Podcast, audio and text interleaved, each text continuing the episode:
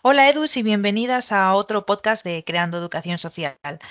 Hoy tengo el placer de eh, contar con una persona muy especial que nos va a hablar sobre el emprendimiento dentro de la educación social. Así que nada, es un tema que me habéis preguntado muchísimo por él y que os contara mi experiencia, así que qué mejor que dos educadoras sociales que hablen del tema. Hola, ¿qué tal Carmelo? ¿Cómo estás? Hola, muy bien, con muchas ganas de hablar y de contar. Pues bueno, antes de nada, quiero que me cuentes un poco quién eres tú.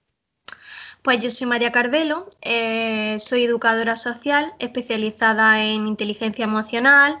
También tengo formación en coaching y mediación familiar y eh, como facilitadora de disciplina positiva tanto para familia como para, para pareja.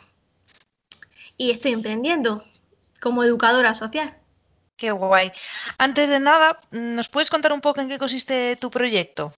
Sí, mira, mi proyecto eh, va orientado a un acompañamiento y a la facilitación de la, disciplina positiva.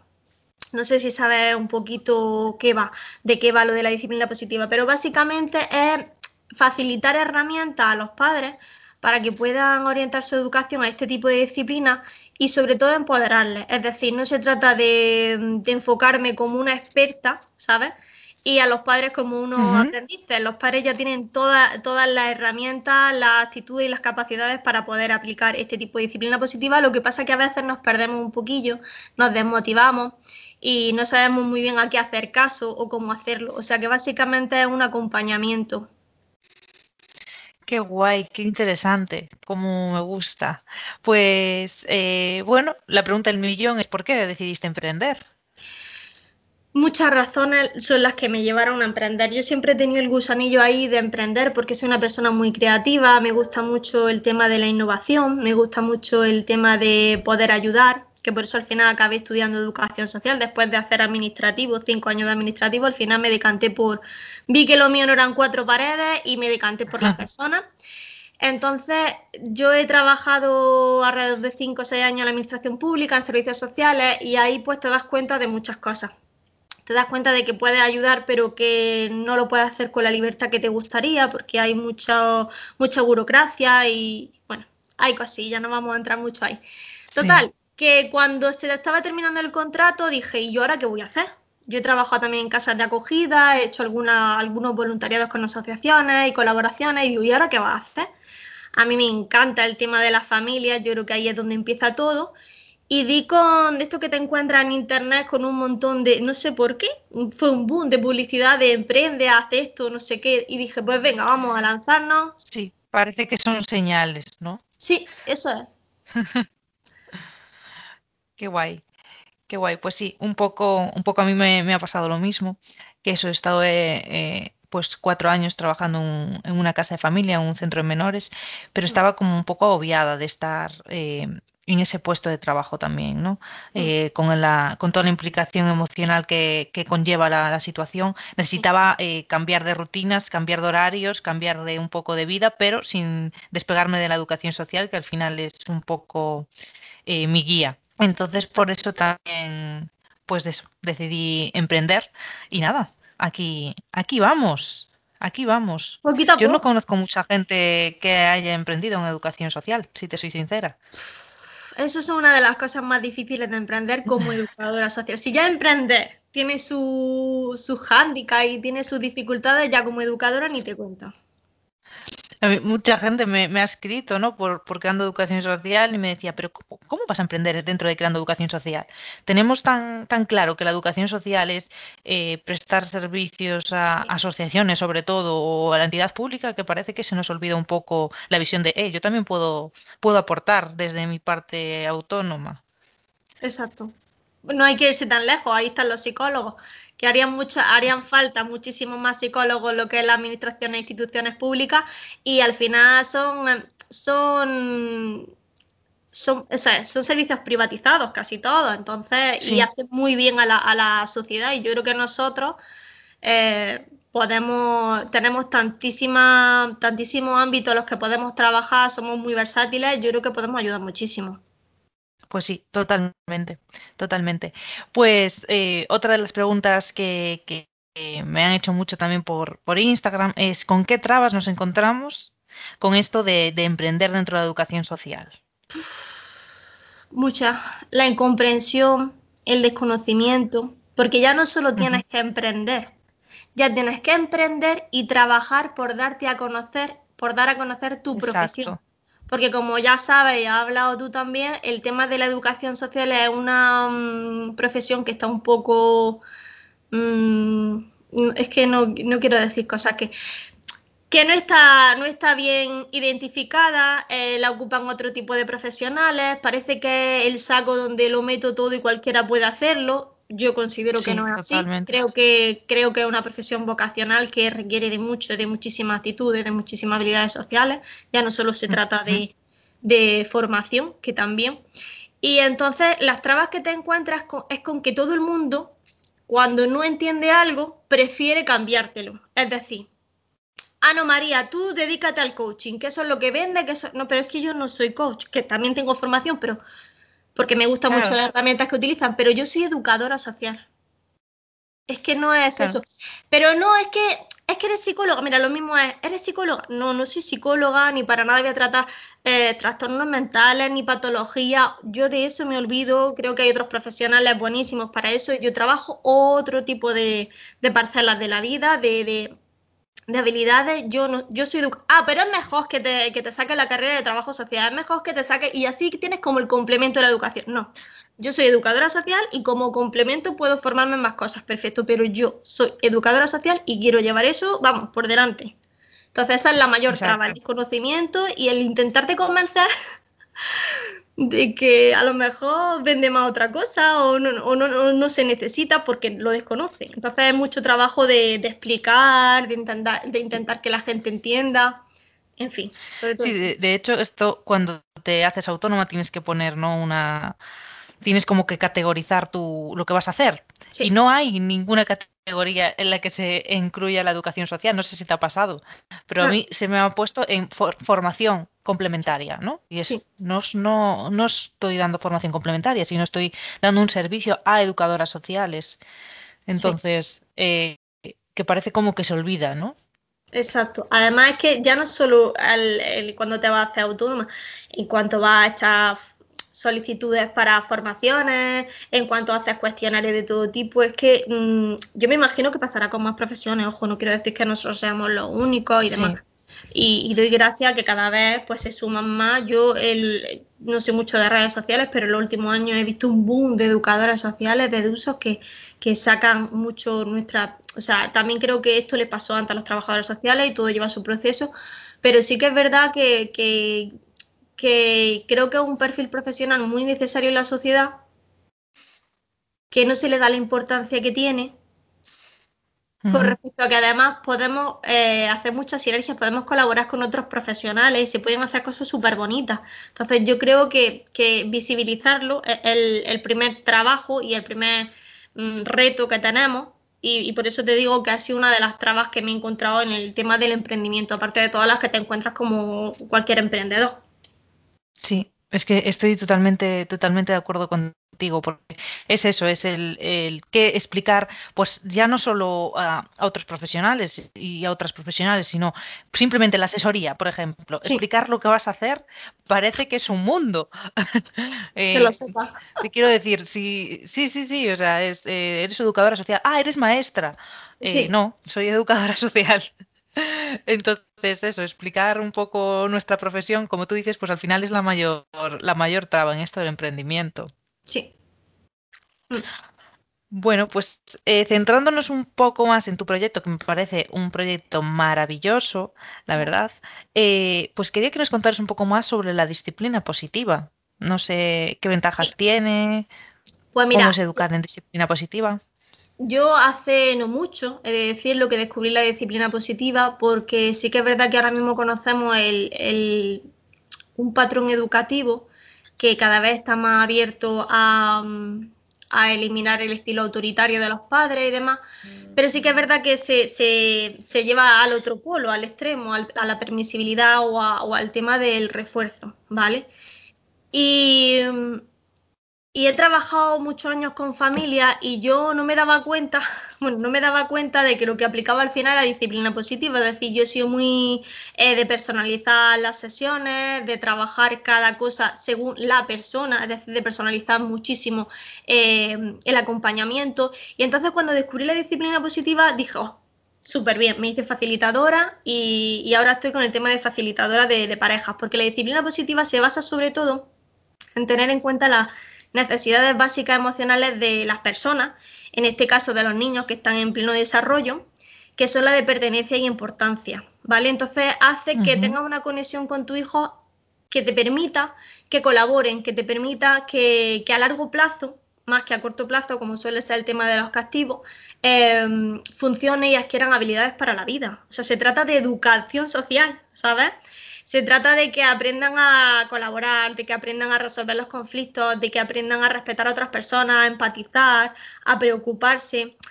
Y al final también me cuesta mucho trabajo explicar, también te digo que esto lo hago porque ahora estoy haciéndolo un poco así a nivel de mi pueblo, no tan online como había empezado. Y claro, vivo en un pueblo de Almería en el que no está muy conocido el tema este ni el tema de educación social, entonces tengo que ir con esas dos cosillas, explicar lo que es una educadora social y explicar lo que es la disciplina positiva, que al final se basa en educar con respeto y firmeza. Es decir, la gente cuando habla de, disciplina positiva piensa, ah, no, no, no, es que si dejo de poner normas, me voy a, que mi hijo se me suba a la chepa. A, lo contrario, al, al, padre permisivo, a la madre permisiva. Y no se trata de eso, se trata de poner normas y límites, respetándote a ti, de forma que no te sientas culpable por esos castigos y esos gritos, y respetando al niño como una persona más, tenga la edad que tenga, con amor y cariño.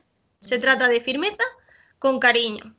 O sea, como, ser, como tener autoridad sin ser autoritaria, ¿no?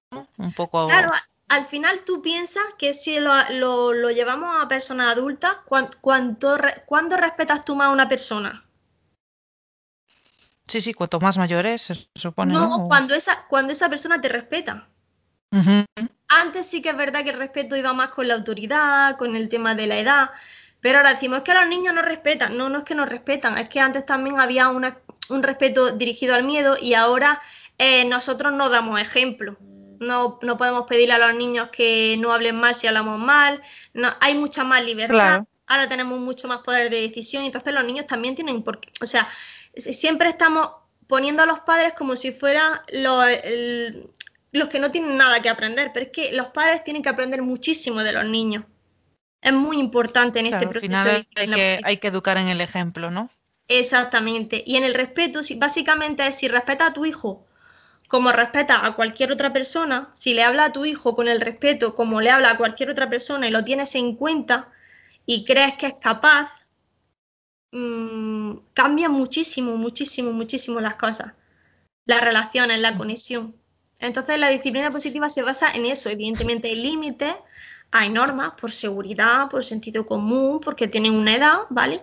Pero siempre teniéndolo en cuenta, haciéndolos partícipes. Y hay muchísimas herramientas para que cada familia se quede con la que mejor, con la que vaya más acorde a su situación y a su familia. Y es súper divertido de aplicar, además. Y es que mm, es, una educación muy asertiva, para que así se entienda, es una educación muy asertiva, es súper respetuosa contigo y con los demás. Qué guay. Mm. Me parece muy, muy interesante lo del tema de la disciplina positiva, porque al final, eh, bueno, pues es también nuestra realidad como, como educadoras, tenemos que, trabajar en esta, mm. en esta perspectiva, ¿no? En este, en este camino. Sí porque bueno, al final, por ejemplo, nosotras eh, ponemos consecuencias, que para mí no es lo mismo que castigos. Eh, entonces, pues un poco, un poco también por ahí va la cosa. Claro, no sé cómo lo, ves tú, lo de consecuencias y castigos. Es que el tema de las consecuencias es más bien, eh, en las disciplinas positivas se habla más de las consecuencias naturales. ¿Qué quiere decir que, mira, Jenes, que, que la, la fundadora del tema de la disciplina positiva, aunque viene de las teorías aderianas, eh, dice que de dónde hemos sacado la, la locura que decimos que para que un niño aprenda primero hay que hacerle sentirse culpable. Entonces, cogiendo esto con pinza y teniendo en cuenta que los niños son niños, que por regla general no son sociópatas ni son personas que tienen una madurez, es que ya hablando simplemente de la madurez cerebral ya no, podemos entrar con ellos, o sea, no nos podemos poner a su nivel en ese aspecto. Entonces, los castigos humillan. Y el tema de las consecuencias hay que tener mucho cuidado porque a veces disfrazamos los castigos de consecuencias. y, entonces hay que tenerlo muy, muy en cuenta. Hay que tener en cuenta que una consecuencia debe ser respetuosa, debe ser razonable, debe, tiene, o sea, hay muchas formas de identificarla. Entonces, las consecuencias no las aplicas tú. Las consecuencias pueden ser lógicas, que evidentemente tienes que aplicarlas, porque podemos hablar de riesgos en los que el niño, por lo mejor, cruce la carretera sin mirar, pero que eso lleva un trabajo por delante, previo, para que no quepa. Pero luego es hacerle sentir mal. Hay otras cosas antes, está la validación emocional, está la conexión, mm. está el empatizar, entonces, si, si pones todas esas herramientas que tenemos a, nuestro alcance, porque ya lo utilizamos, eh, con nuestro hijo, seguramente no haya, no sea necesario llegar al castigo, que es muy humillante, que simplemente sirve a corto plazo y que además mm, puede jugar un, o sea, es un arma de doble filo, porque además lo que hace es dañar mucho la autoestima de las personas. Entonces, a mí me vienen muchos padres, ¿cómo fortalezco la autoestima de mi hijo? No, es que no se trata, se trata de que tu hijo ya vaya desarrollando su propia autoestima. Nosotros, la sociedad, es la que le va poniendo trabas a la autoestima cuando humillamos, cuando castigamos, cuando juzgamos, cuando criticamos, cuando no empatizamos. Totalmente. Entonces, estoy totalmente de acuerdo. El tema del castigo un poco de las consecuencias. Yo te lo digo porque yo, después de todos los años que trabajé, eh, yo trabajé un año y pico en, una, en un centro de acogida familiar y mm, en un residencial básico, vamos. Y también, y ahí no, no, aprendí muchísimo porque yo soy una persona muy estricta para conmigo y lo que me ha dado a mí la educación social es que son muchísimas habilidades, un crecimiento y un desarrollo personal increíble, porque al final cuando trabajas con personas con las que en tu vida a lo mejor te habrías cruzado, aprendes muchísimo a, cómo ver pues las cosas desde otras perspectivas.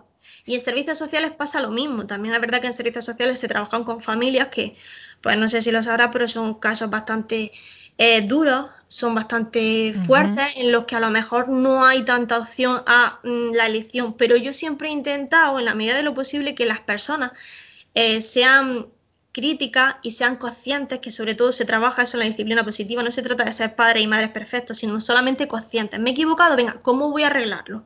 ¿Cómo voy a solucionarlo? Y enfocarte en la solución.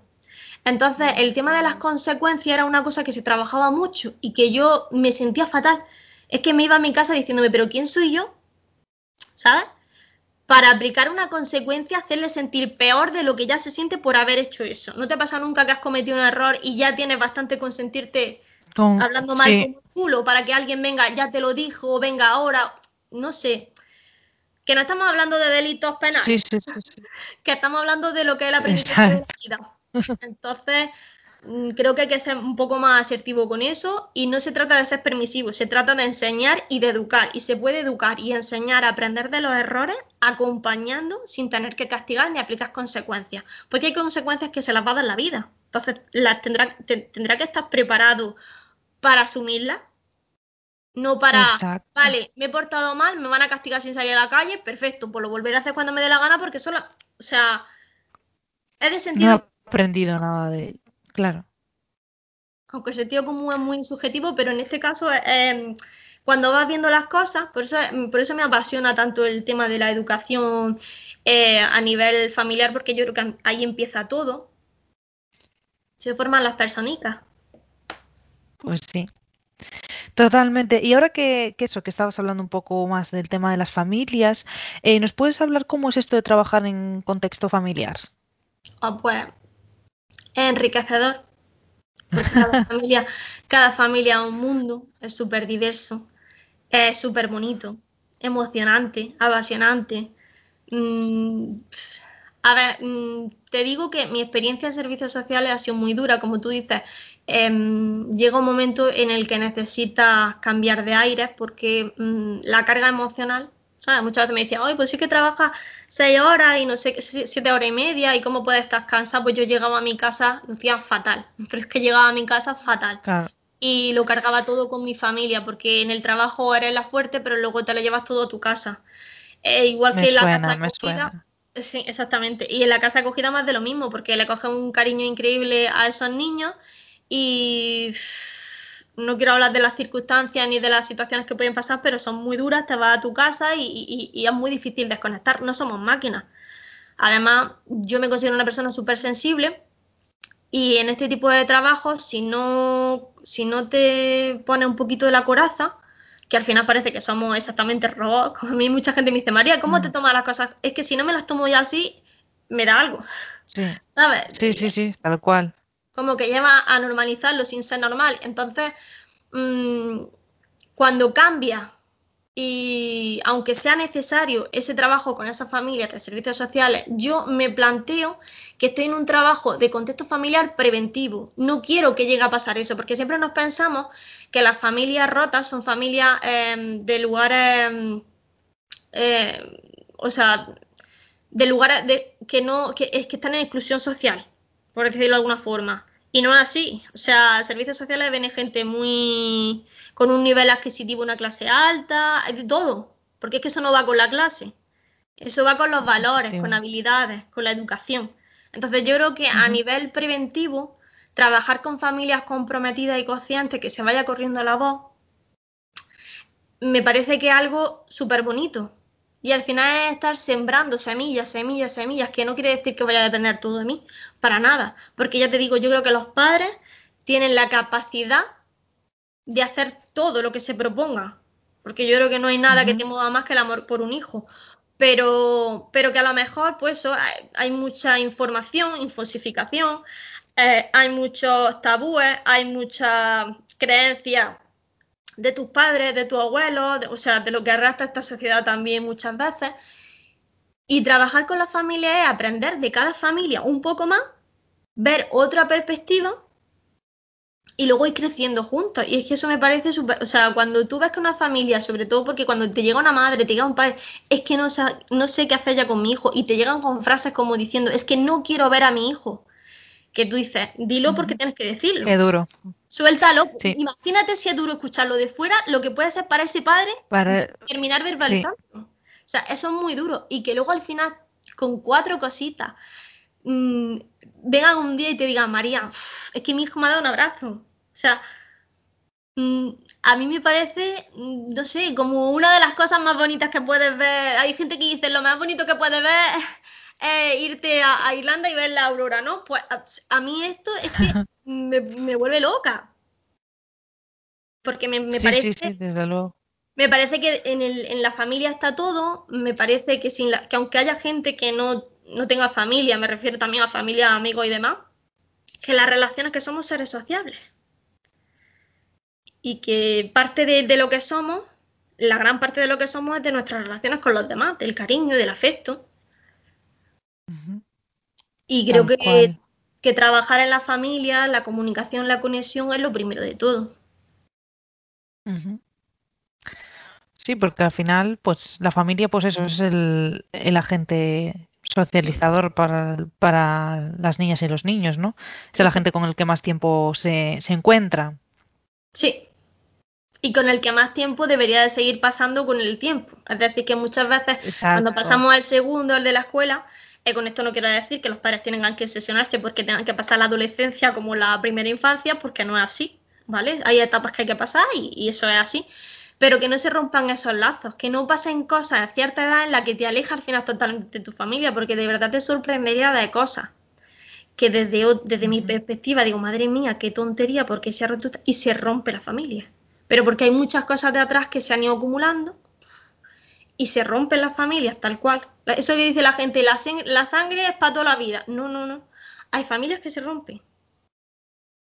Pues sí. Y, que llega un momento en el que ya no sabes cómo recuperar la comunicación con tu hijo o con tu hija, porque te parece un desconocido, porque empiezas a tratarlo desde otra perspectiva, ¿sabes? Ya lo tratas como un adulto y como que te está haciendo daño, como que va a hacerte daño. Y entonces ahí se pierde muchísimo. Bueno, pues me ha encantado eh, conocer un poquito más sobre esto y conocer tu, perspectiva y tu modo de trabajar y de ser. Y nada, no sé si quieres dejar algún contacto o algún algún algo para la Pues- gente que nos está escuchando por si quiere tus servicios. Sí, pues mira, la página web que está un poco en, en- en construcción, digámoslo, he tenido que cambiar algunas cosillas, pero tengo las redes sociales, que está Instagram, mariacarvelo.educacionfamiliar, y ahí está mi teléfono de contacto, y a ver, es que no estoy muy activa ahora en las redes, he tenido que abandonarlo un poquito por formaciones, pero que cualquier cosa que quieran consultarme, ya sean educadores, ya sean familias, lo que sea, yo siempre estoy dispuesta a colaborar, a hacer proyectos que me encantan, ahora estoy con otro proyecto también, y estoy, yo no paro, vamos. Así Qué que guay. sí, sí, Me gusta, me gusta. Pues, pues genial, pues nada, nos vamos escuchando y, y seguro que, que pronto haremos otro proyecto juntas. Ojalá.